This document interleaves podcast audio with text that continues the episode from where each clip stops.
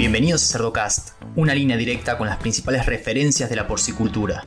Pero el día de hoy Latinoamérica, si tú haces un análisis, pues entre la influenza, PIRS, eh, de, eh, epidémica, y algo que me sorprende, el circovirus tipo 2, el otro día nos presentaste una excelente plática de 15 Galés, nos mandó un mensaje súper claro donde Kim dice, hey, están jugando ustedes con la mala aplicación de vacunas. Estuvo buenísimo su mensaje, me quedó súper claro, porque no deberíamos tener problemas de PCB2. Seguimos en las redes sociales y Spotify para tener acceso a información de calidad, continua y de acceso gratuito. Agromed es un líder global en suplementos animales a base de fibras y extractos de madera. Inspirados por la naturaleza, sus especialidades responden a la demanda creciente de alternativas naturales al uso de moléculas antimicrobianas Agromed, soluciones nutricionales con efectos de promotores de crecimiento.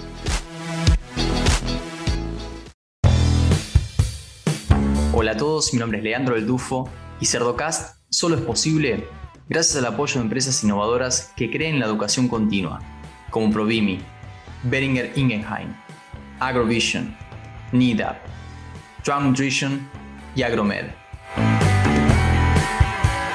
Hoy vamos a hablar sobre los retos de la porcicultura en Latinoamérica. Y para eso tengo la suerte de presentarles a la doctora Laura Batista. Laura, buenos días, ¿cómo estás?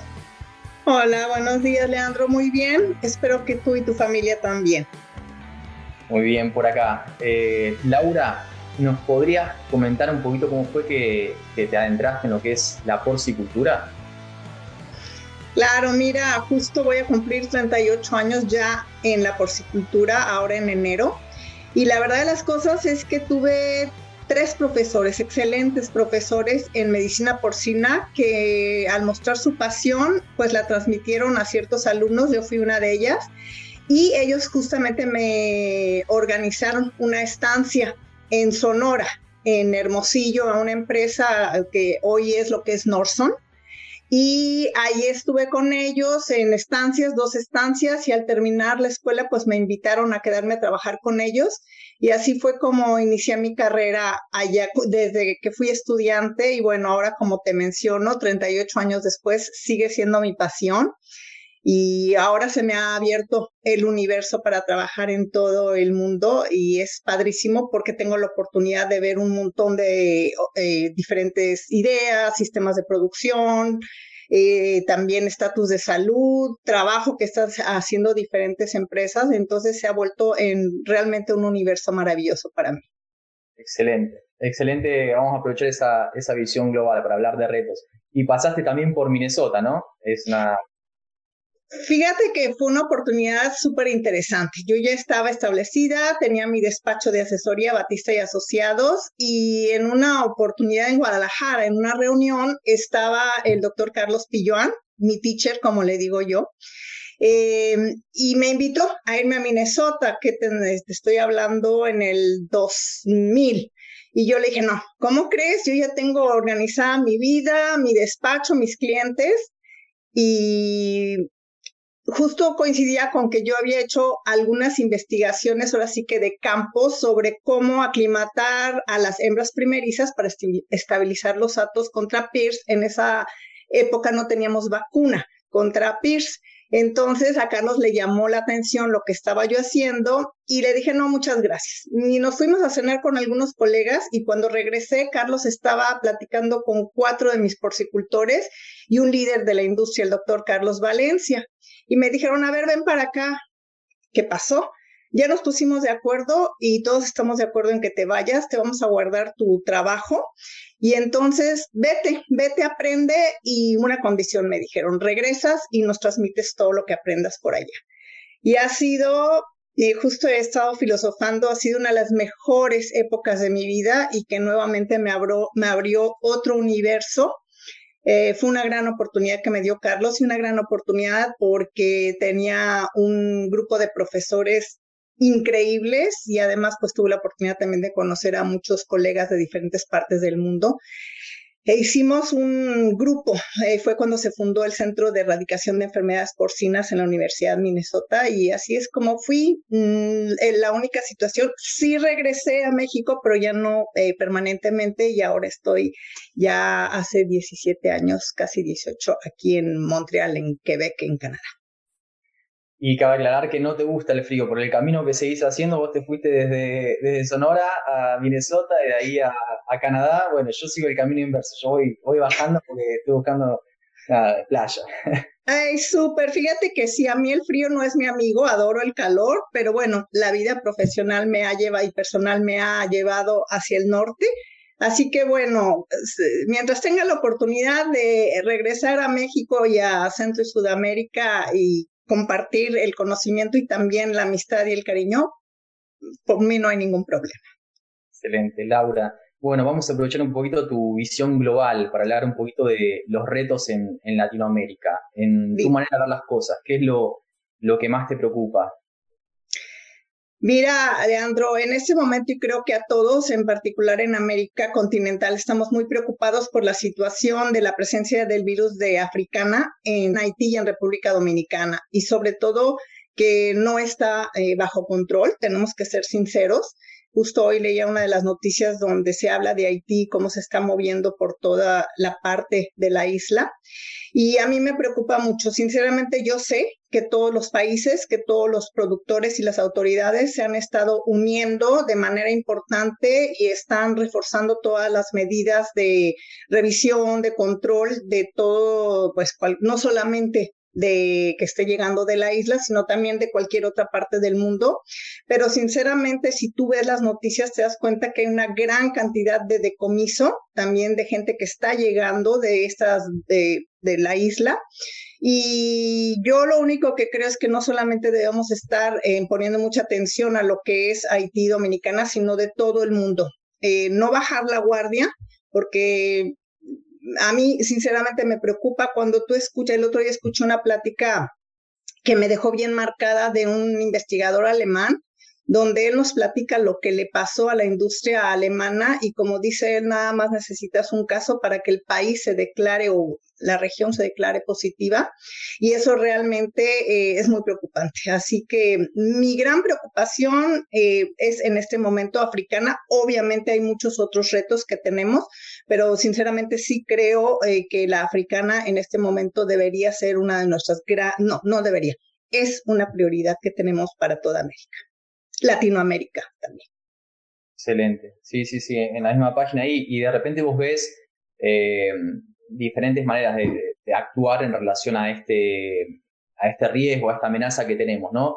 A mí se me viene a la cabeza lo que ha hecho y lo que sigue haciendo la industria acá en Estados Unidos, que de repente aumentó lo que es la bioseguridad en aeropuertos. Sabemos que el virus entra a diario, por ejemplo, en, prácticamente en cualquier país que tenga movimiento de, personas, entra a diario. Lo que pasa que de repente no llega a un, a un hospedador porque se detecta antes o porque simplemente eh, no, no es alimentado ese cerdo con productos que tengan el virus, ¿no?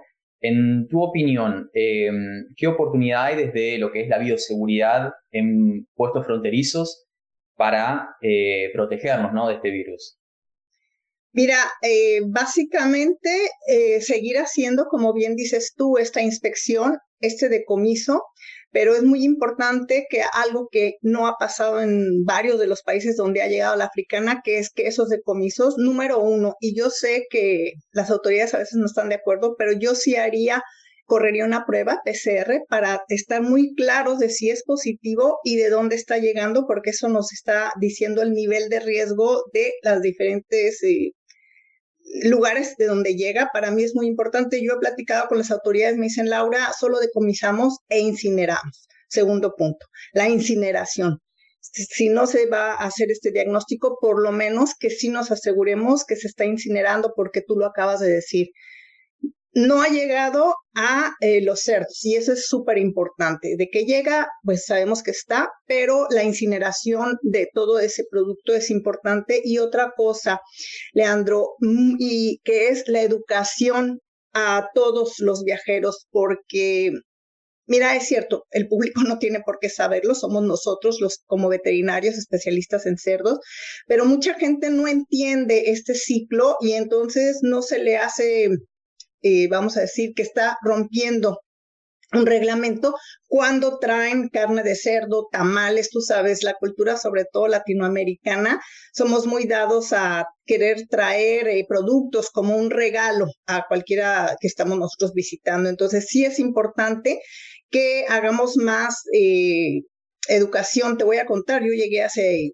una semana de México y mismo viviendo en Canadá, yo estoy muy decepcionada de la revisión que me hicieron. Sinceramente, realmente no hubo una revisión.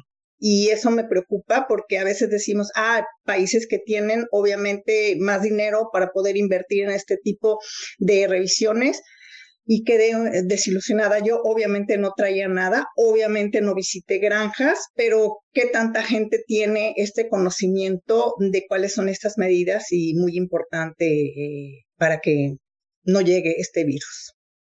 Algo que me pareció una oportunidad interesante es eh, ejercicios que se realizan acá en los, en los puestos fronterizos, sobre todo en aeropuertos, evaluando el, el porcentaje de detección de personas que pasan alimentos. Entonces, de repente lo, que ha hecho la industria es reforzar mucho esto y desde eh, instituciones que representan los intereses de la porcicultura enviaban personas a atravesar los puestos fronterizos, de cada 10 personas veían cuántos eran detectados y veían que más o menos un 20% no conseguían ser detectados en la industria, lo cual eh, dice que está, está funcionando el sistema pero que no es perfecto y un 20% sobre la cantidad de personas que atraviesan acá, eh, nada, las fronteras es un riesgo gigante, ¿no?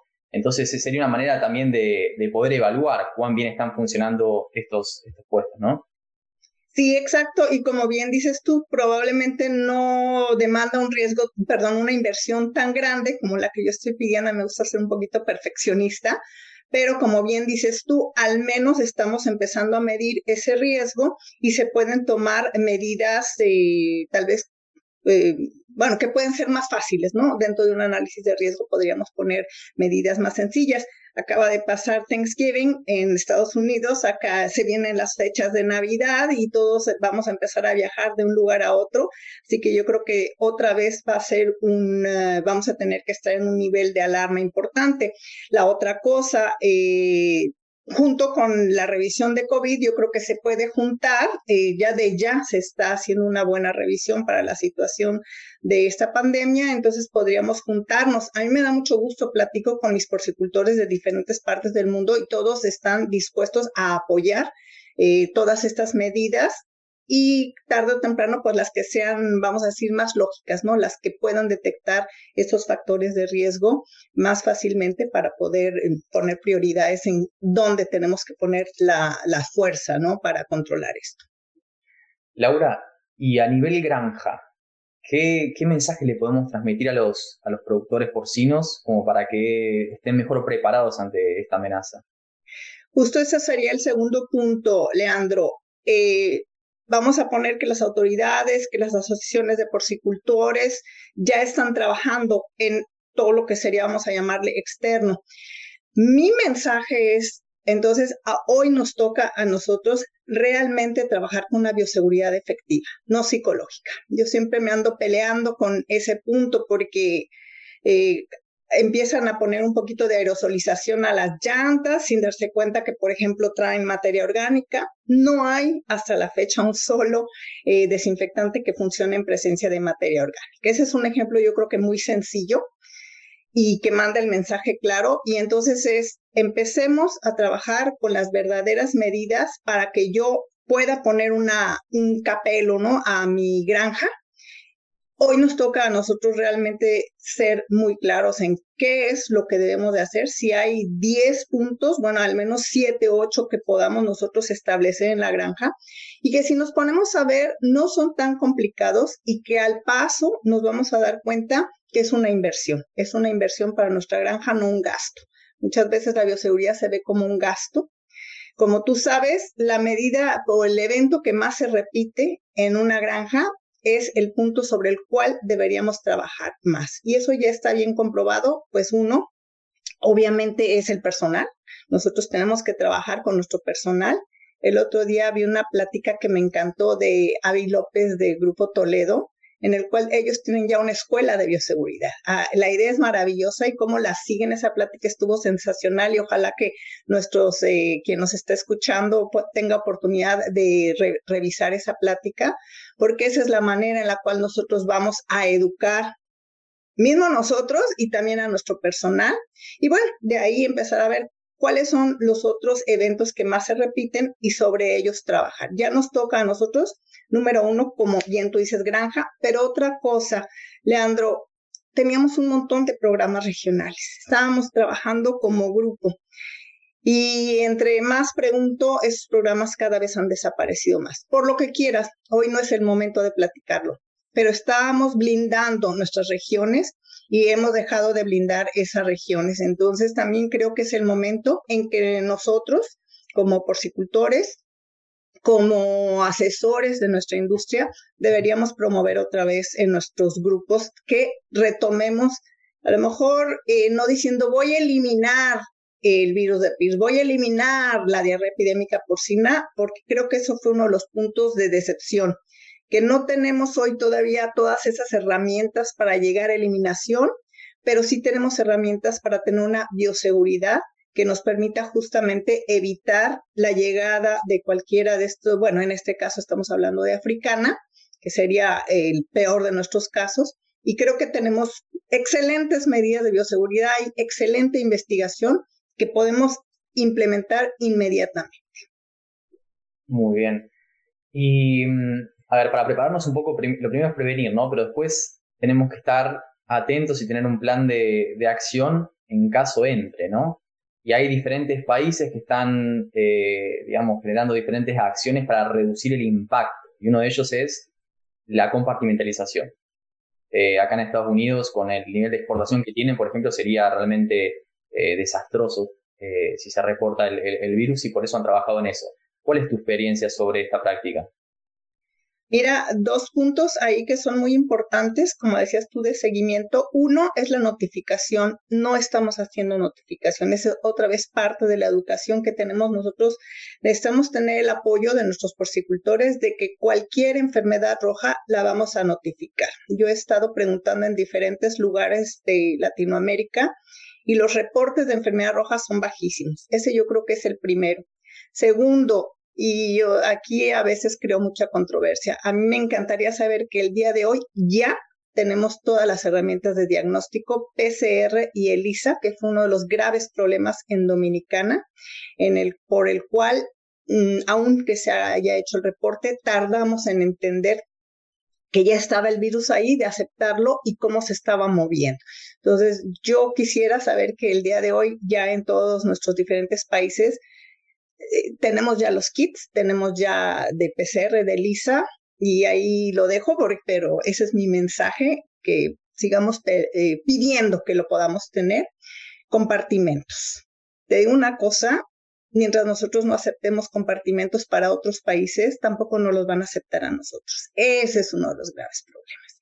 Se hace mucha exportación a China, hemos aprovechado esta oportunidad que tenemos y desafortunadamente nosotros no aceptamos para China o para otros países europeos ciertos compartimentos. Tenemos que trabajar sobre ese punto inmediatamente porque yo sé, eh, mi experiencia en México lo tuvimos, Sonora, Yucatán, fuimos compartimentos para um, eh, para Clásica, justamente nos organizamos son estados muy interesantes porque tenemos, no tenemos más que una carretera de entrada a Sonora y una carretera de entrada a Yucatán. Entonces te permite tener obviamente tus estaciones de vigilancia, pero aquí lo interesante sería pues que podamos nosotros eh, trabajar con los países hacia donde estamos exportando para aceptar esta situación de compartimento.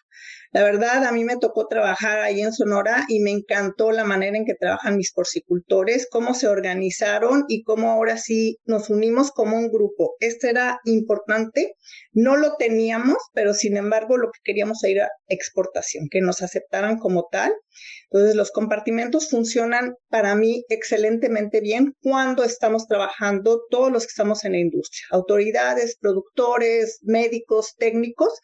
Eh, otra vez, regresa a educación. la palabra se va a repetir muchísimo, educarnos a todos, estar todos con una sola voz eh, cantante.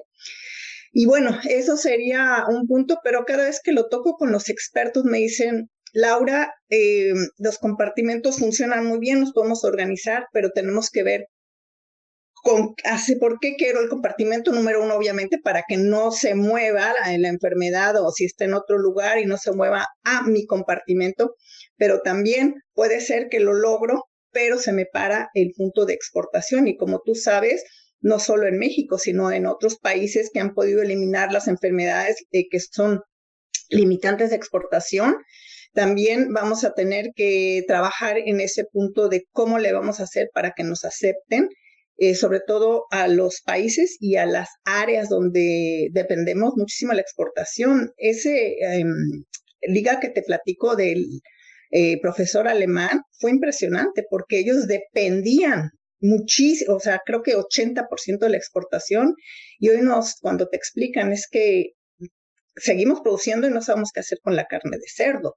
Eh, los rastros están llenos y si no, lo que está pasando, estamos despoblando y toda esa gente, toda esa economía que a veces no vemos todo ese escenario, pues eh, están perdiendo sus trabajos. Entonces fue realmente impresionante escuchar a este eh, em, investigador el impacto que está teniendo y nosotros entonces ponernos ya, eh, lo, como yo digo, las pilas para poder justamente prepararnos frente a esta situación y que un compartimento en un momento determinado tenga el valor que tiene no solo de prevenir la enfermedad, sino de que tampoco se pare la industria porcina. Excelente.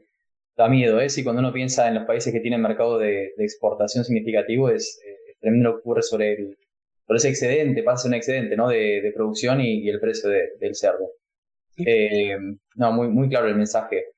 A la hora de, eh, reportar, eh, esto está llegando a diferentes productores y, diferentes referentes de la industria, pero sabemos que es difícil también que en ciertos productores que son pequeños, me, me, parece que hay una oportunidad muy grande sobre trabajar sobre esos productores, ¿no? Que tienen un alto riesgo también de, de tener un brote y que se tarde en detectar y mucho más de reportar, como ocurrió en, en Haití, en República Dominicana, ¿no? que demoramos un tiempo significativo en reportar y por lo tanto en tomar medidas para contenerlo. Eh, ¿Vos estás viendo algún tipo de acción por, por países en cuanto a eh, este tipo de, de capacitación y de concientización? Mira, yo creo que el punto importante finalmente y que estamos escuchando constantemente es la famosa compensación. Lo primero es que tenemos que tener un plan. Vamos nosotros a erradicar y erradicar en muchas ocasiones significa sacrificar a todos los animales, ya sea que estén enfermos o a toda la población. ¿no? Me acuerdo que Pedrito Lora, en paz descanse, eh, nos comentó, nos vio muchos ejemplos de lo que fue la erradicación hace 38 años en República Dominicana, donde fue sacrificio total.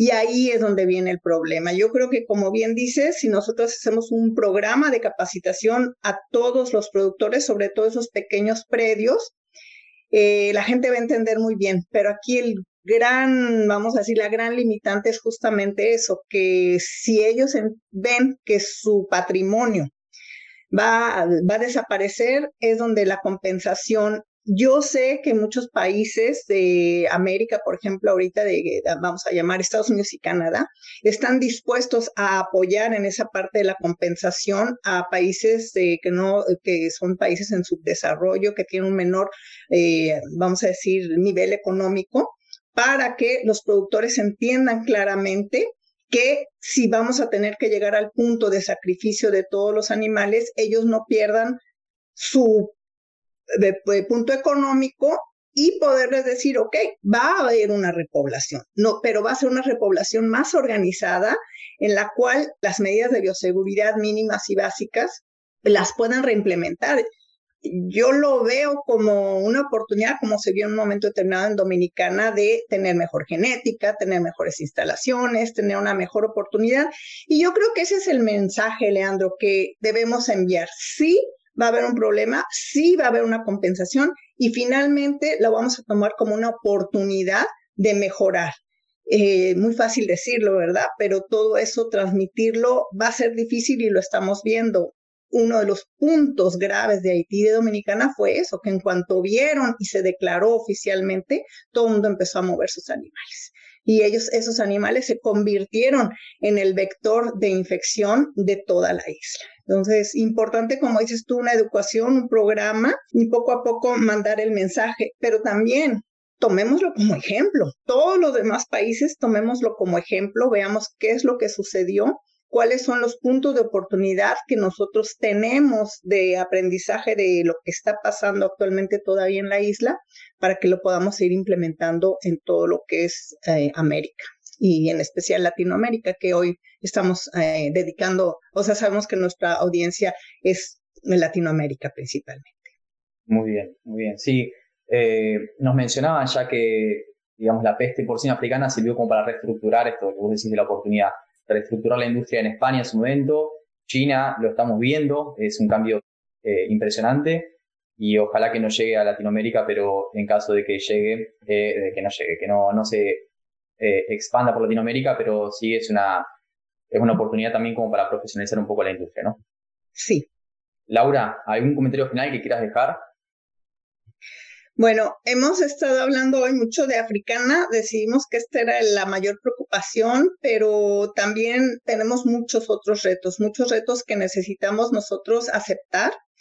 Eh, estamos con no solo estamos con un estatus sanitario, Latinoamérica tiene un estatus sanitario muy preocupante. Tenemos una gran cantidad de virus que nos están causando muchos problemas. Probablemente antes era más fácil, teníamos bacterias sobre las cuales hay vacunas muy efectivas, antibióticos, pero el día de hoy Latinoamérica, si tú haces un análisis, pues entre la influenza, PIRS, eh, eh, eh, diarrea epidémica, y algo que me sorprende, el circovirus tipo 2, el otro día nos presentaste una excelente plática de 15 Galés, nos mandó un mensaje súper claro donde Kim dice, hey, están jugando ustedes con la mala aplicación de vacunas. Estuvo buenísimo su mensaje, me quedó súper claro, porque no deberíamos tener problemas de PCB2. Regreso, ¿a qué estoy hablando? Vacunas efectivas.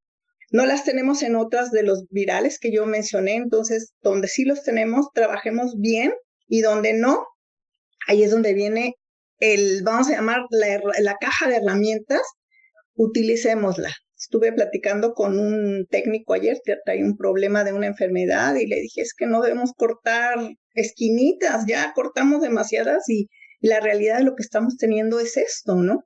Entonces ese es uno. Productividad, Leandro, escuché una plática de los productores en Dinamarca, el reto que nos están enviando 31.5 lechones o cerdos vendidos por, por año a 120 kilos con 2.8 de conversión alimenticia global. ¡Wow! ¿No? O sea, ahí es a donde tenemos que llegar. Finalmente, ahí es a donde tenemos que llegar. Y el otro punto que creo que es muy importante, ya Colombia, ya Perú, las campañas de aumento de consumo de cerdo que están haciendo increíbles, ¿no? O sea, las ves y de veras que se te antoja. Ah, también este, se me van a enojar Panamá. Están haciendo, Víctor Epifani está trabajando padrísimo. Yo creo que es otra oportunidad, justo porque lo que decíamos, si en un momento determinado no vamos a poder exportar por lo que queramos, que al menos mucho de lo que nosotros produzcamos se quede en nuestros países, que se vea la carne de cerdo como lo que es, una proteína animal muy sana, inocua, y sobre la cual eh, realmente creo que debemos, es otro punto. Hay más, pero creo que los dejo con estos mensajes que son desde mi punto de vista, en mi experiencia, eh, sobre los cuales todavía tenemos que trabajar mucho. Excelente, sí, sí, yo comparto mucho con vos, siempre digo lo mismo, pero Colombia es, es uno de los ejemplos que siempre uso para, es espectacular lo que viene haciendo, espectacular lo viene haciendo sobre el consumo y la profesionalización también de la industria. Eh, realmente es, creo que podemos todos aprender un poquito sobre estos países que mencionas. Así que, bueno, Laura, te agradezco mucho tu participación en este episodio. Realmente un mensaje claro y contundente. Esperemos que, que se aplique. Muchas gracias por la invitación y a todos los que nos estén escuchando, pues muchas gracias por su tiempo. Cuídense mucho y ojalá pronto ya podamos hacer nuestro face to face y estar todos juntos. Muchas gracias, que estén muy bien todos. Gracias, Leandro. Y a los que llegan hasta acá, les pido que piensen también en otros profesionales de la industria porcina y le compartan este episodio, para que todos podamos sacarle provecho al hablar de los principales referentes de la porcicultura. Un abrazo grande y hasta el próximo episodio.